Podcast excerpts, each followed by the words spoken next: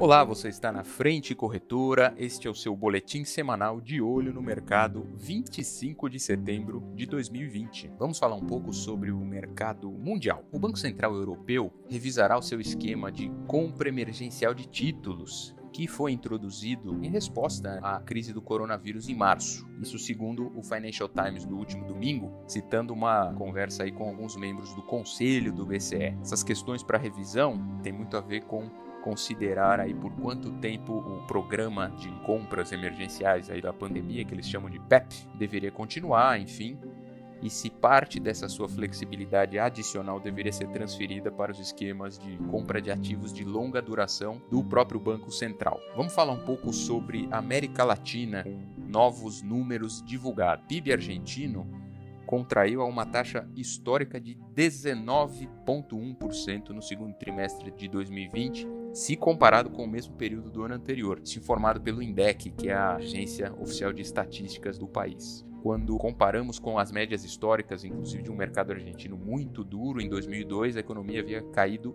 16,3%, ou seja, chegamos a um número novo histórico. Vamos falar um pouco de México, também aí como parte dos assuntos de América Latina, o Banco Central mexicano cortou a taxa básica de juros para 4,25%, chegando a mesmos níveis de junho de 2016, que era a menor média histórica do país, antecipando esta informação em comunicado de política monetária dessa última quinta-feira. Entre os assuntos mencionados nesse comunicado se inclui impacto significativo aí, entre aspas, na economia e, naturalmente, esse choque financeiro, seus efeitos sobre a inflação ou seja, há uma movimentação forte também dos mercados latino-americanos que a gente precisa ficar muito próximo, já que são parceiros comerciais importantes do Brasil. Fechando um pouco os temas globais com os Estados Unidos, os pedidos de auxílio-desemprego por lá tiveram uma alta inesperada, pelo menos em desalinhamento com as previsões. O número de norte-americanos que entraram com novos pedidos de auxílio-desemprego aumentou de forma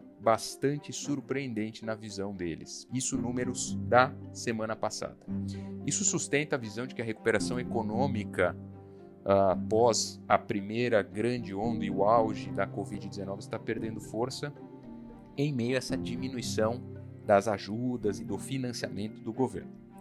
Os pedidos de auxílio-desemprego totalizaram 870 mil na semana passada, né, encerrada dia 19 de setembro, segundo os dados ajustados deles, contra 866 mil na semana anterior.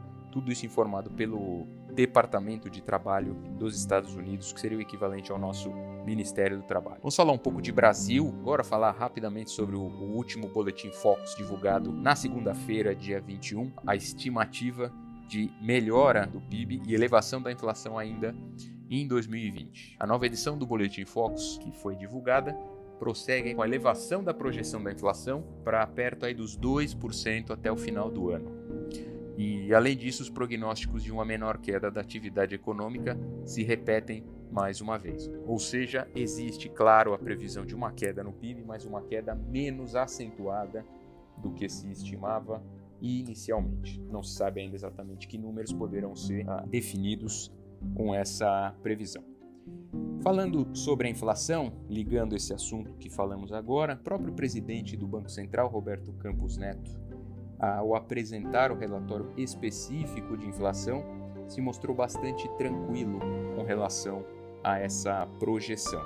Inclusive, a projeção do Banco Central é que essa inflação termine na casa dos 2%, 2,1%, e para 2021 as projeções estão próximas dos 3%. E de qualquer forma, ele acredita que isso esteja ainda nas metas estipuladas e não deve sofrer grandes variações.